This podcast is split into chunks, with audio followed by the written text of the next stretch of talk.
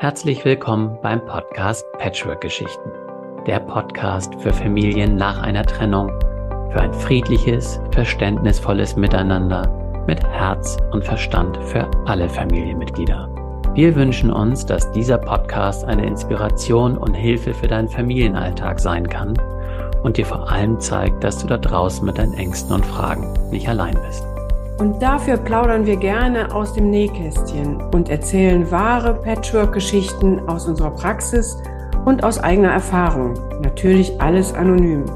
Mit unterschiedlichen Perspektiven auf die Situation möchten wir zeigen, dass es mehr als eine Wahrheit gibt und es nicht um Recht oder Schuld geht, sondern um Verständnis und Empathie für alle Beteiligten.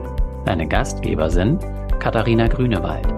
Sie ist seit über zehn Jahren Patchwork-Familientherapeutin, Autorin, wohnt und arbeitet in Köln und lebt gemeinsam mit ihrem Mann seit 2001 selbst in einer Patchwork-Familie.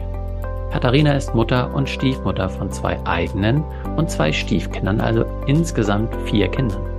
Und ich mache diesen Podcast gemeinsam mit Oliver Panzau. Er ist Familien- und Vätercoach wohnt und arbeitet in Heide bei Hamburg und lebt seit 2017 mit seiner Frau in einer Patchwork-Familie mit insgesamt fünf Kindern, vier Hunden und zwei Katzen. Oliver ist Papa von drei eigenen Kindern und Stiefpapa von zwei Bonuskindern. Wir hoffen, du hast es dir bequem gemacht, kannst entspannt zuhören und vielleicht sogar das ein oder andere Mal schmunzeln oder auch weinen wenn du dich in den Situationen wiedererkennst. Und nun viel Spaß beim Zuhören. Hallo, liebe Katharina. Guten Morgen. Guten Morgen. Na, wo ja. steckst du gerade? Ja, wo stecke ich gerade?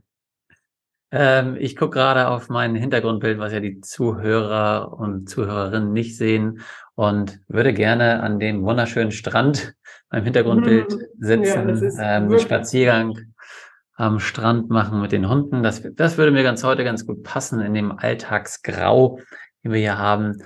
Ähm, ja, es passiert, sag ich mal, Alltagsstress im Moment und versucht da so smooth wie möglich durchzukommen. Ansonsten bin ich eigentlich ganz guter Dinge und entspannt.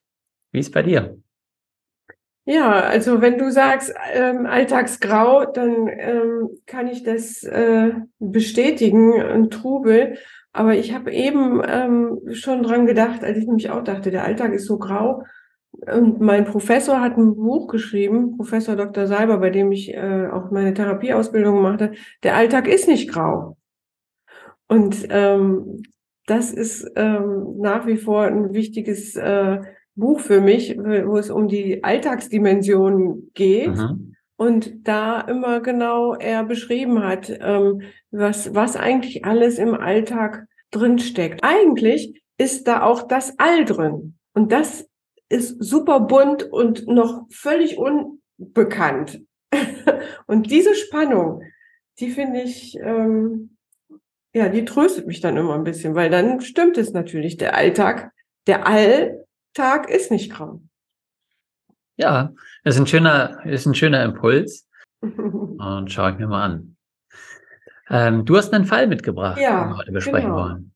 Ja, da steckt viel drin, aber wir können uns vielleicht auf ähm, ein, zwei Aspekte beschränken. Also, es kamen zu mir Kai und Susanne und die sind seit ja, einigen Jahren zusammen und Kai hat zwei Kinder, neun und sechs Jahre, neun der Levi und sechs Friederike. Und Susanne hat eine 14-jährige Tochter, Zoe. Mhm. Und die wohnen zusammen und ähm, die wohnen zusammen in dem Haus, in dem vorher Susanne und Zoe mit, ähm, mit Klaus gewohnt haben. Und Klaus ist dann ausgezogen, jetzt schon vor sieben Jahren ungefähr, und in eine Wohnung ganz in der Nähe, ähm, so dass Zoe immer hin und her pendeln konnte. Und Zoe und Susanne haben letztendlich aber sieben Jahre alleine gewohnt. Und ähm, dann ist Kai dazugezogen.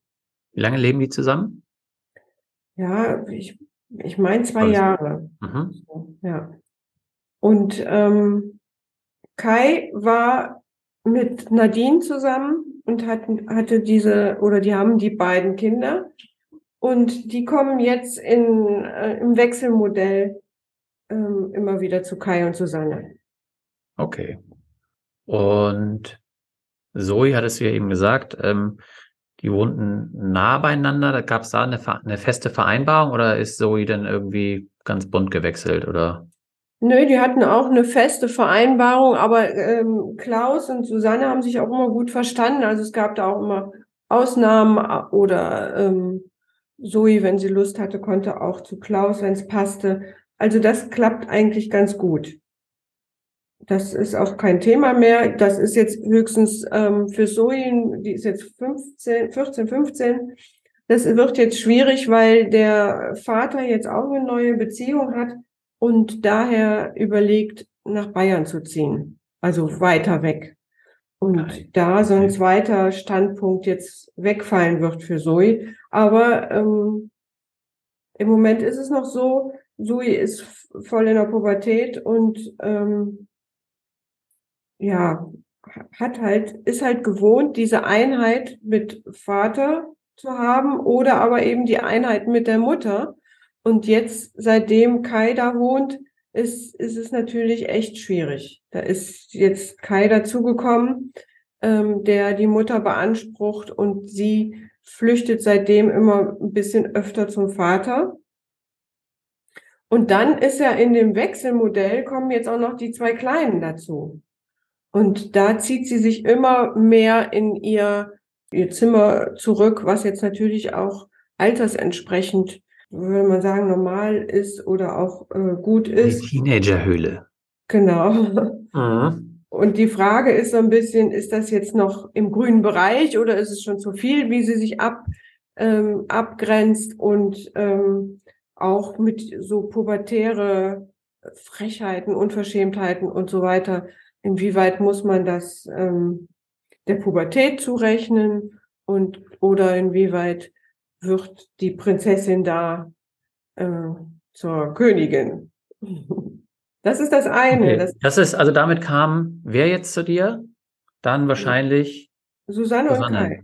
Susanne und Mhm. Kai kamen, weil ähm, sie eben nicht genau wissen, was müssen wir, also sie sind besorgt, verstehe ich das richtig? Besorgt Ja. um Zoe, das Verhalten von Zoe, hat das jetzt äh, ne, mit der neuen Situation zu tun, Pubertät Genau. oder beides? Sie wissen es nicht, möchten gerne Unterstützung haben in der Situation. Ja, das ist- war das, das eine Anliegen. Die kamen Okay. aber, und das drängte sich dann äh, eigentlich noch vor, ähm, vor das mit, das Anliegen mit Zoe, ähm, dass Levi auffällig in der Schule wurde. Ähm, Levi ist neun Jahre alt Mhm. und Nadine, also die Ex-Frau von Kai, es ist am Anfang immer schwierig, sich jetzt da in so eine Familie reinzudenken, ne? Das geht mir ja auch so. Also für mich geht's, ich schreibe mit, die Zuhörer und Zuhörerinnen wahrscheinlich nicht, aber ähm, ja, verstehe. Ja, auf jeden Fall hat Nadine jetzt die Vorstellung, ähm, der Junge braucht mehr Vaterkontakt. Und zwar Einzelbegegnungen Kai Levi, äh, so dass Kai sich zusätzlich jetzt Zeit nehmen soll, nur für Levi und darauf achten soll, dass dann Susanne und Zoe nicht dazwischen funken. Also diese Familienzeit mehr nur auf Kai und Levi fokussiert ist. Okay. Da wäre jetzt für mich eigentlich wichtig, haben Sie Hintergrundwissen dazu? Ist das ein Wunsch oder eine Interpretation von Nadine? Oder ist es so, dass, was ja auch mal sein kann, dass die Lehrerin zum Gespräch gebeten hat oder, oder, oder, also wo, wo kommt diese, dieser Wunsch erstmal her, dass Nadine sagt, das hat was mit der Vater-Sohn-Beziehung zu tun? Ja, das, also Nadine ist Kinderärztin, da ist bestimmt einiges an Wissen. Ähm, und sie meint halt, dass das daran liegt, dass äh, Levi einfach zu wenig Vaterkontakt oder zu wenig Männlichkeitsvorbilder, wie auch immer, Mhm. Okay. oder vielleicht auch noch unter der Trennung äh, da leidet. Ja, so, genau. Und Kai kann das auch annehmen und ähm, ist jetzt auch so, wie wir ja schon öfter ähm, gemerkt haben in den Patchwork-Familien, dass die Männer äh, nicht so richtig Lust auf Konflikte haben. Was? Hinter hinterfragt er das jetzt gar nicht großartig, sondern sagt, okay, ja, schaue ich mal, wie ich das hinkriege. Und jetzt ist eigentlich das Anliegen, dass Susanne jetzt so langsam der Kragen platzt. Also ähm, die beiden, Kai und Susanne, sich immer mehr streiten. Ja, verstanden. Also ich, äh, du, du guckst mich an, deswegen ich äh, habe auch ein breites Grinsen im Gesicht, nicht weil ich das, ähm, nicht weil ich es lächerlich finde, sondern weil ähm, natürlich sofort klar ist, wo hier die Reise hingeht, weil ich natürlich das ganz häufig so ist, gerade dass dann natürlich auf die Ex-Frau projiziert wird, wenn Dinge im neuen Familienkonstrukt nicht funktionieren, weil es da nicht gesehen wird und so weiter. Also es ist ein Klassiker, dass das mhm. dann auch passiert. Dass deswegen habe ich da einmal äh, die Entwicklung äh, sozusagen dann schon kommen sehen. Mhm. Ähm, ja, ist spannend. Vielleicht, weil jetzt haben wir äh, relativ ähm, viel darüber gesprochen. Ich würde es vielleicht einmal noch mal ganz kurz zusammenfassen. Vielleicht Sehr hilft gerne. das ja. Ähm, was ich verstanden habe, ist nämlich, dass ähm, Kai und Susanne seit mehreren Jahren zusammen sind und gemeinsam in das ähm, Ex-Haus sozusagen von Susanne und ich habe gar nicht den Namen vom Vater, ähm, Klaus. Klaus, eingezogen sind. Siehst aber doch was mit K. So, und ähm, Susanne hat Zoe 14, Kai hat ähm, im Wechselmodell mit Nadine, ähm, Friederike, die ist 6 und Levi, die ist, der ist 9. Mhm. So, und sind mit folgenden Anliegen eben gekommen, dass Zoe sich immer mehr und mehr abgrenzt und Verhalten zeigt, was Eltern nicht so ganz schön finden. Und die Frage ist, hat das mit Pubertät zu tun oder eben mit dieser neuen Familiensituation, mit dem Zusammenwohnen? Wo, ähm, sieben Jahre hat sie alleine mit ihrer Mutter gewohnt. Ähm, stresst sie das zunehmend oder ist es eine Mischung aus beiden? Und Levi, der wird in der Schule auffällig, so habe ich verstanden. Und ähm, seine Mutter also die Ex von Kai, hat für sich eben herausgefunden, das liegt offensichtlich äh, darin, dass Kai sich nicht genug um die Vater-Sohn-Beziehung kümmert und er möge sich doch da bisschen mehr kümmern und er nimmt es an, möchte da was tun und das stresst wiederum die neue Paarbeziehung Kai und Susanne. Susanne äh, ist damit nicht zufrieden und das ganze Konstrukt, dieser ganze Konflikt ähm, mhm. ja, ist dann wunderbar bei dir aufgehoben gewesen oder mhm. wie auch immer. Ja, also Anlass war dann und tatsächlich auch in der äh, Beratung sehr spürbar waren diese äh, Streitereien oder diese Missstimmung zwischen Kai und Susanne. Und ähm, du hast es eben schon angesprochen, die Projektionsfläche Nadine, also die Ex-Frau.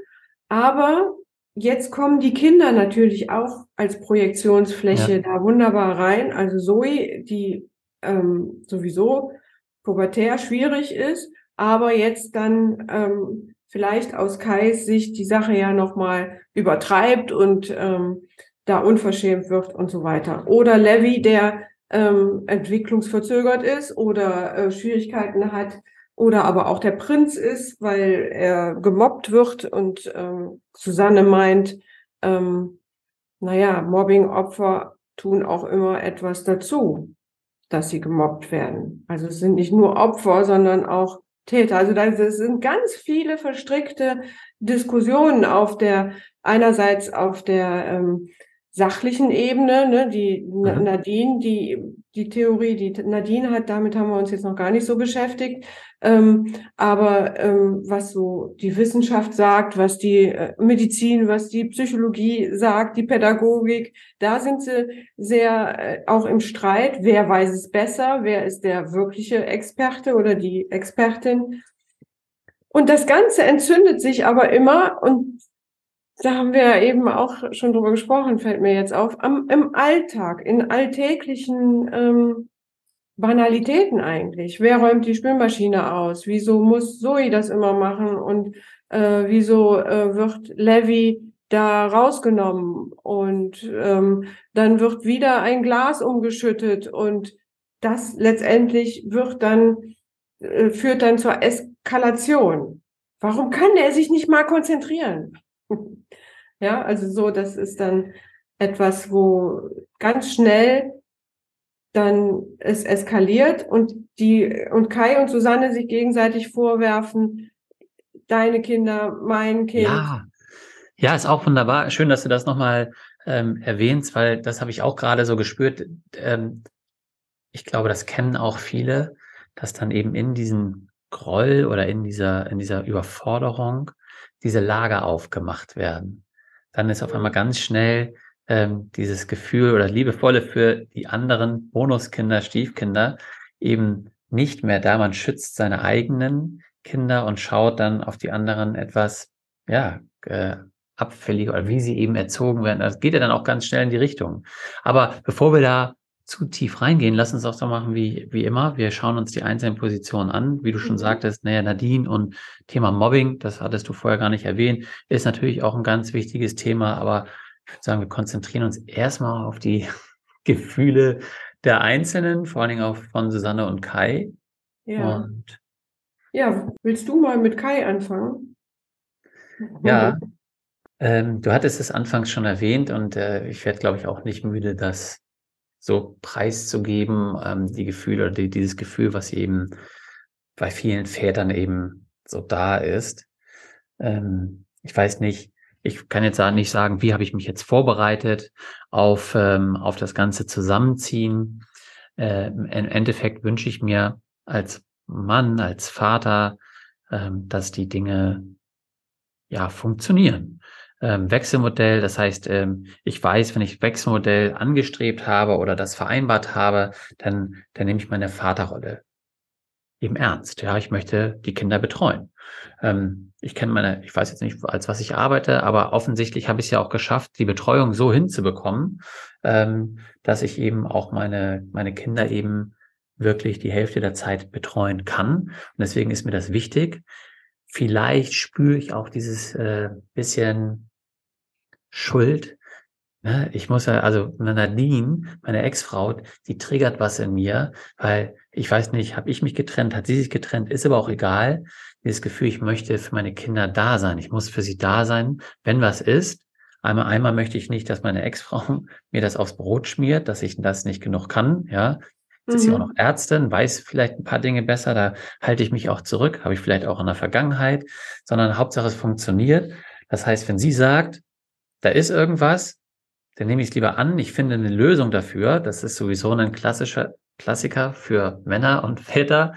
Ich gucke erstmal nach der Lösung sofort und schaue nicht, wie können wir die Dinge regeln und mache es einfach.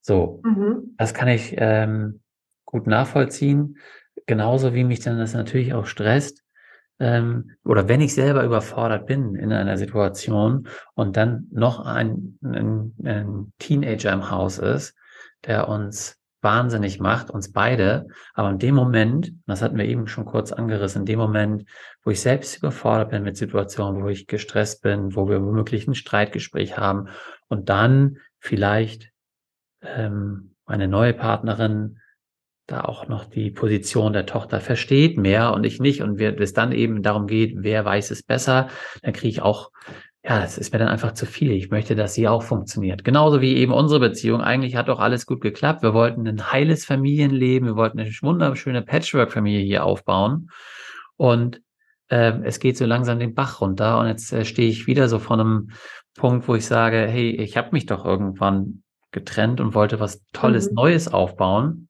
und jetzt, wo wir zusammengezogen sind, merken wir, es, es gibt viele Probleme, die wir nicht managen können. Und äh, ähm, ja, es ist wieder so viele Dinge, die ich da hochhalten muss, so viele Bälle. Ja, das, das stresst mich. Und deswegen kann ich eben nicht, ähm, ja, noch nicht entspannt damit umgehen, aber umso größer, und das finde ich wunderbar, wenn beide gekommen sind, dass er auch sagt, ich stelle mich der Situation und schau mal, wie ich das ändern kann. Ja, also vielleicht nochmal die, die, die Eskalation der beiden, die sieht, äh, die könnten die mir auch schon ganz gut ähm, ähm, schildern, nämlich, dass es so aussieht, dass die, dass Susanne sich aufregt oder eine spitze Frage vielleicht auch nur stellt. Und in dem Moment, wenn, ähm, wenn Kai sich sehr angegriffen fühlt, dann ähm, schaltet er um sozusagen in so einen Funktionsmodus oder eher in einen Versorgungsmodus. Mhm. Also er räumt dann auf, er fängt an zu kochen und schneidet. All das, also er wird aber dabei ähm, still, sagt nichts mehr, sondern denkt dann tatsächlich sowas wie, was braucht es jetzt, damit die Kinder versorgt sind oder die Familie auch. Und das wiederum bringt Susanne noch mehr auf die Palme, weil sie es unverschämt findet, dass er jetzt da nicht Stellung bezieht, sondern sie ignoriert. So empfindet sie es. Und das ist eigentlich der spannende Punkt, dass jeder eigentlich da in dem Moment ja was tut, ähm, um sich wieder zu sammeln, zu schützen und ähm, vielleicht ähm, wieder zu sich zu kommen. Und das in dem Film der anderen aber so erscheint, als ob es noch etwas ist, was, wo jetzt aus Susannes Sicht er gegen mich agiert. Ich muss jetzt schon wieder sagen, ich habe eben ganz, ich habe das gemerkt, was du erzählt hast, ist äh, ganz wunderbar, in diese Rolle reinzuschlüpfen und möchte hier auch ehrlich und gerne zugeben, dass es echt, und ich weiß nicht, wie viele Väter oder Männer es da draußen gibt, die das auch haben. Ähm, ich weiß noch in der Trennung von, von meiner Ex-Frau, von der Mutter meiner Kinder, dass das ähnlich war, dass wenn das so äh, in der Trennungsphase, wenn da viele Erklärungsversuche, Gespräche waren und das dann eskaliert ist, habe ich angefangen, Wäsche zu machen. Ah ja, ja. Ja, Funktionsmodus. ja, deswegen Funktionsmodus, irgendwas anderes machen äh, und erstmal nicht drüber reden. Mhm. Ähm, ist heute, Gott sei Dank, möchte ich sagen, eben anders. Und ähm, aber ich weiß, was du meinst und du beschreibst ja auch die Situation oder ähm, dieses Verhalten in deinem Buch, was das für ein mhm. Modus ist. Mhm. Ähm, finde ich, finde ich ganz spannend, ähm, dir diese, dir diese Elternrolle dann einzunehmen, anstatt das äh, Erwachsene. Aber vielleicht gehen wir da auch gleich hin. Jetzt lass uns dann noch erstmal ähm, zu Susanne gucken. Ja, genau. Ja, du hast schon ein bisschen angefangen. Ja, ja, genau. Also Susanne ist ja auch die treibende Kraft. Also ich bin die treibende Kraft, weil ich echt hilflos bin. Äh, ich weiß nicht mehr weiter. Ich habe schon genug zu kämpfen oder ähm, nicht zu kämpfen oder bin hilflos mit meiner Tochter. Und ähm, dann habe ich jetzt diesen Mann, der sich von seiner Ex so bestimmen lässt, tyrannisieren lässt, habe ich manchmal das Gefühl. Die braucht, die ruft an und obwohl wir gerade irgendwas anderes am, also dabei waren äh, zu planen oder Zeit haben, hat er auf einmal die Ruhe weg, schaltet mit seiner Stimme auch noch so, so eine, so eine äh, Stufe tiefer, weil er sich wahrscheinlich angestrengt äh, jetzt ähm, entspannen will, um da nicht direkt loszukeifen zu müssen. Und ähm, diskutiert das alles mit ihr.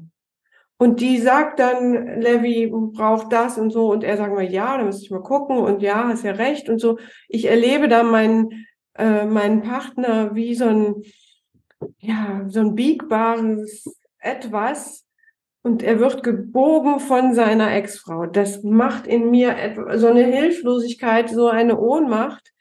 Ähm, dass ich dann nach dem Telefonat nur eine kleine Nachfrage stelle und äh, er schon wieder nicht in meinem Sinne da gut ähm, drauf antworten kann, weil er immer sie sozusagen verteidigt.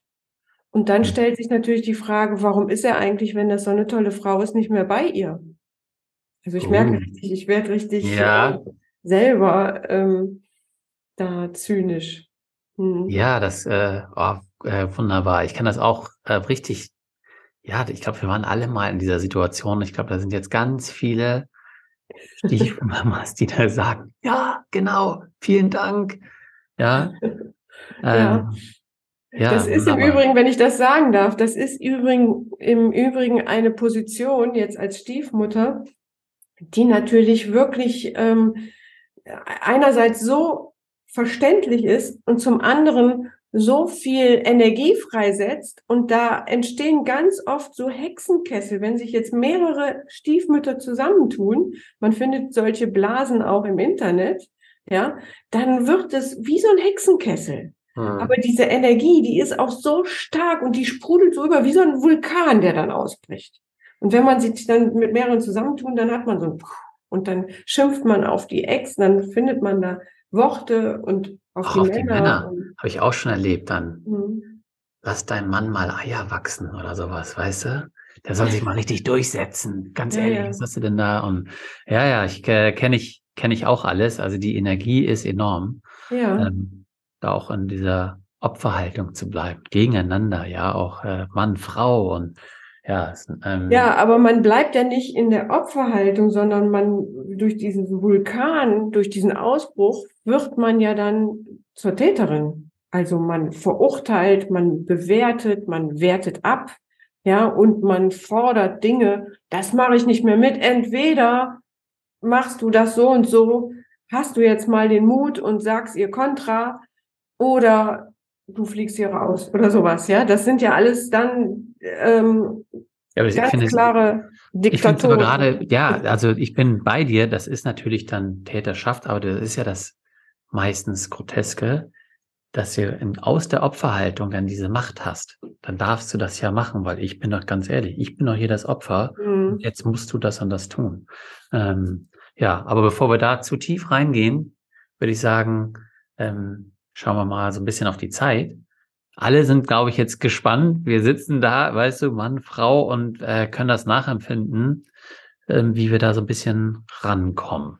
Ja, also ähm, das ist, das kann ich vielleicht auch sagen, das ist ein Fall, den ich auch schon in meinem Buch beschrieben habe, in dem letzten Glückliche Patchwork-Paare.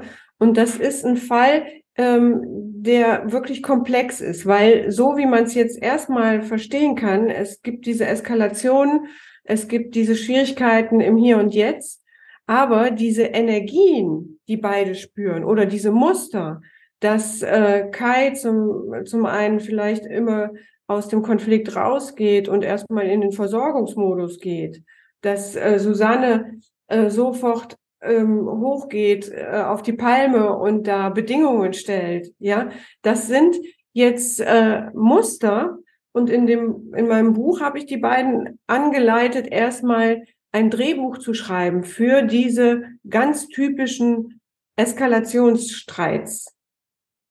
Und das war ganz interessant, weil dann äh, sieht man, okay, die brauchen sich gegenseitig eigentlich nicht mehr, um so einen Streit zu rekapitulieren, sondern die wissen, dann sage ich das, dann sagt er das, dann sage ich das, dann geht er wieder raus. Dann sage ich, dann will ich das wissen, dann ähm, antwortet er so und so. Also es geht, ne, das kann einer alleine kann ein Drehbuch schreiben.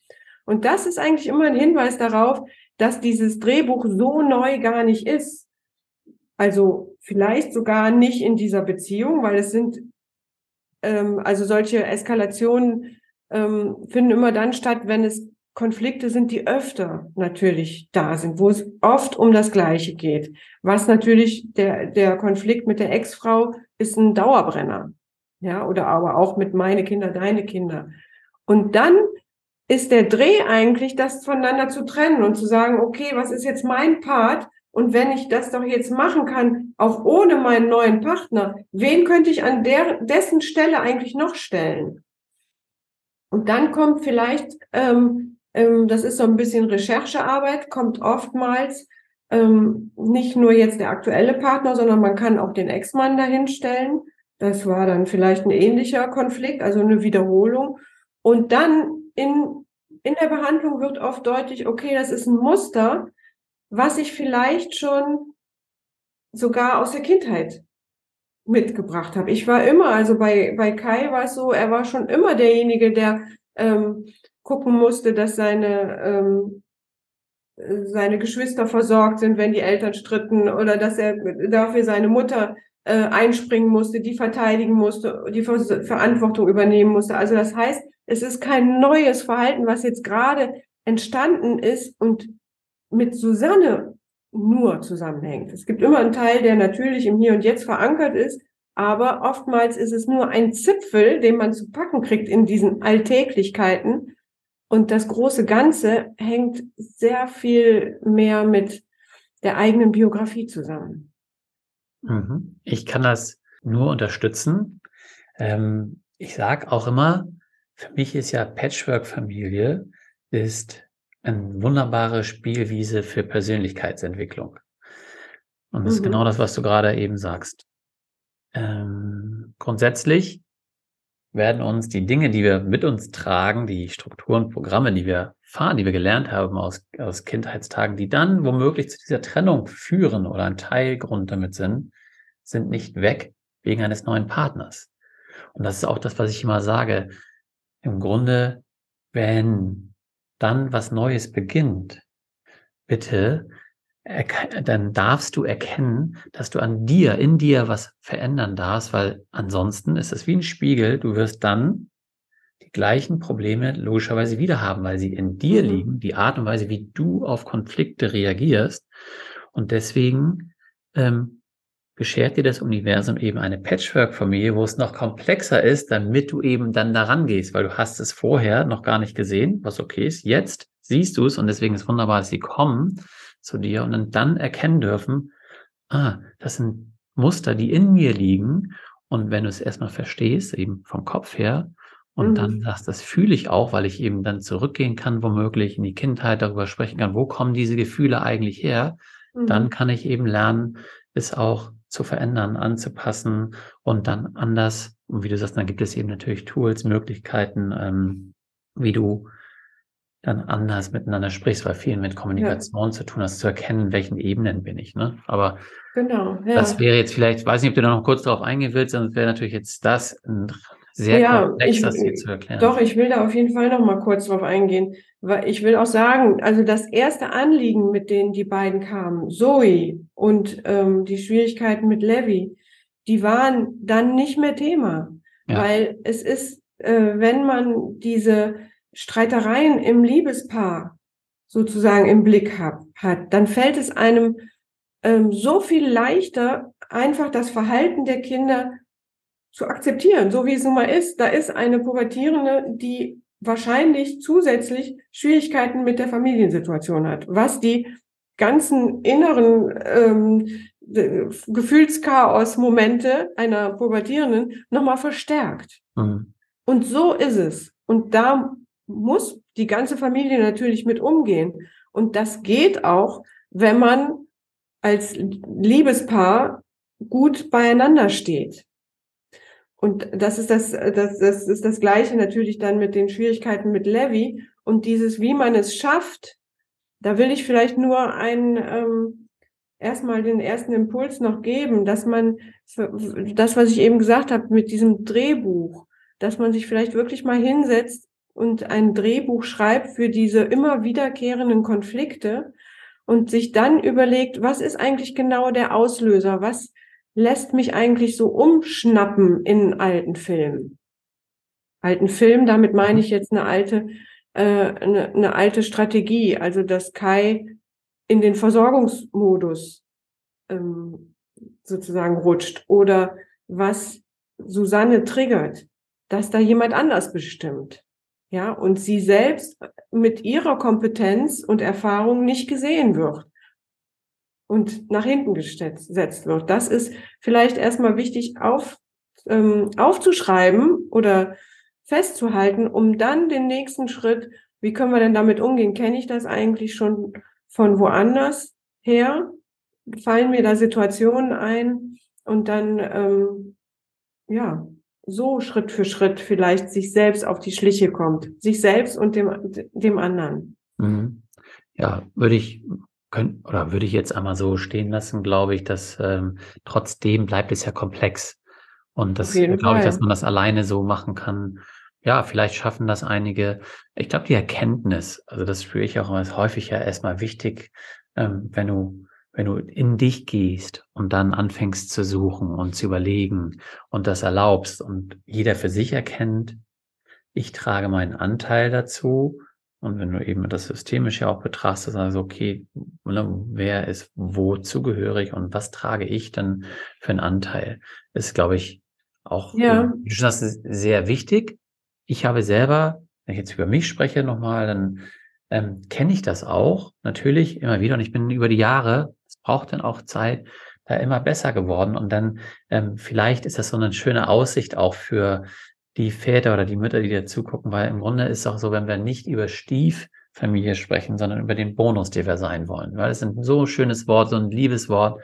Ob ich wirklich der Bonus bin, der Bonuspapa, kann ja, das sage ich auch immer wieder, kann, kann nicht ich entscheiden, ob die mich bitte Bonuspapa genau. nennen, sondern meine Bonustöchter. Ich sehe sie als Bonus, weil sie mir zusätzlich wunderschöne Spiegel sind, wo ich mich selber spiegeln darf und Dinge erkenne. Und ich bin für sie der Bonus, wenn ich mich eben eigentlich da raushalten kann, wenn ich nicht in die gleiche äh, Falle tappe wie ihre Mutter, mich davon triggern lasse, sondern eigentlich mhm. der zusätzliche Anlaufpunkt sein kann, neutral und einfach sie spüren kann und dann womöglich Gesprächspartner sein kann oder wie auch immer. Das ist dann der Bonus, den sie hat. Also ich weiß, es ist, hört sich sehr ja. abstrakt an, aber es ist natürlich die Idee dahinter. Ja, das, äh, also das finde ich auch super. Ich glaube nur, dass das, also, dass die Erkenntnis oder wenn du das so leben kannst, dass du da schon ein paar Schleifen quasi deines Lebens drauf verbracht hast. Oh ja. Ja. Deswegen sage ich ja, und, sechs Jahre und ja, Coach-Ausbildung. Und, das Versprechen dieser Sündenbock-Strategie, so will ich das jetzt mal nennen, ja, der ist schuld oder es liegt an dem oder an der oder an diesem, wo man immer diese, diese Projektionsfläche in der Patchwork-Familie hat man ja nun mal jede Menge mhm. Menschen, denen man ja, ja. was zuschieben kann, die schuld sind, wo man, wie so Haken, an die man das, die Konflikte so ranhängt, ja. Und das ist das eine schön, vermeintliche ja. Abkürzung. Also wie beim, mir kommt das immer so vor wie beim, ähm, wie heißt es, dieses Leiterspiel, ja, wo man dann auf einmal ja. von äh, 38 hm. auf 99 schon kommt. Das ist, das ist der Vorteil einer Sündenbock-Strategie, der aber immer dazu führt, dass man entweder nur alleine ankommt und leider nicht mit der gesamten Patchwork-Familie, das heißt, sich wieder trennen muss, oder aber, dass man äh, wieder auf, also wirklich sich und die Familie in Abgründe stürzt, stützt schickt, wie auch immer. Aber auf jeden Fall wollte ich nur sagen, es ist sehr verständlich, diesen, ähm, diesen Weg der Abkürzung nehmen zu wollen. Und trotzdem, und ich finde, das hast du jetzt sehr schön gesagt, lohnt es sich, diese längeren Schleifen zu nehmen. Ja, es ist auf jeden Fall eine Aussicht, weil das, was du, ich fand dein Bild jetzt auch ganz wunderbar. Ähm, gleichzeitig, wenn ich mir eben schaue, oh, da ist ja die Leiter, ich kann hoch, dass ich praktisch während ähm, die anderen versuchen dann vielleicht mitzukommen, denen wie so einen Tritt gebe und dann ist die Leiter von, ne, nicht von 38 zu 99, sondern nochmal runter auf zwei. So mhm. ungefähr, ja. So fühlt sich das ja. dann für die an. Und jeder versucht für sich am schnellsten nach oben zu kommen. Das ist eigentlich ein ganz schönes Bild. Vielleicht ähm, können wir das einfach so stehen lassen und sagen, ja. äh, schaut mal, dass ihr alle gleichzeitig am Ziel ankommt. Auch wenn der eine ein bisschen länger braucht, daneben schauen, ja, wie können wir zurückschauen und Unterstützung geben und was kann ja. ich tun, ich persönlich, ja. gerade die Erwachsenen, ne, das Baumeisterteam. Ja. Ja, lassen wir mal so stehen. Du hast recht. Es ist ein ich komplexes Thema. Ähm, wir haben jetzt, sind auch schon recht lang. Ich hoffe, ihr seid noch alle nicht eingeschlafen, sondern fand es eben so spannend. Ähm, ansonsten, wenn ihr die ähnlichen Probleme kennt, dann wir sind für euch da. Wenn ihr einen ähnlichen Fall besprochen haben wollt, äh, ruft uns gerne an, beziehungsweise schreibt uns und dann können wir auch mal euren Fall besprechen. In okay. diesem Sinne, ne? bis zum nächsten Mal. Alles Gute. Ciao. Ciao. Wir hoffen, dir hat die Folge gefallen und du kannst die Inhalte für dich und deine Situation nutzen. Alle Informationen zu dieser Folge und natürlich auch zu Katharina und mir findest du in den Shownotes. Wir freuen uns, wenn du den Podcast abonnierst, eine Bewertung und einen Kommentar für uns hinterlässt. Und wenn du glaubst, dass dieser Podcast auch anderen Menschen aus deinem Umfeld helfen kann, empfehle ihn doch gerne weiter und wir machen die Welt gemeinsam zu einem besseren Ort. Du hast ein Thema für uns, das wir unbedingt im Podcast besprechen sollten, dann schreib mich gerne an unter post at oliver-panzau.com Stichwort Patchwork-Geschichten und schildere mir deine Situation und ich melde mich bei dir. Dir jetzt noch einen wundervollen Tag oder Abend und denk immer daran, du bist nicht allein. Seid neugierig, sprecht über eure Bedürfnisse, seid geduldig und gestaltet euer Familienleben gemeinsam. Viel Spaß beim Umsetzen.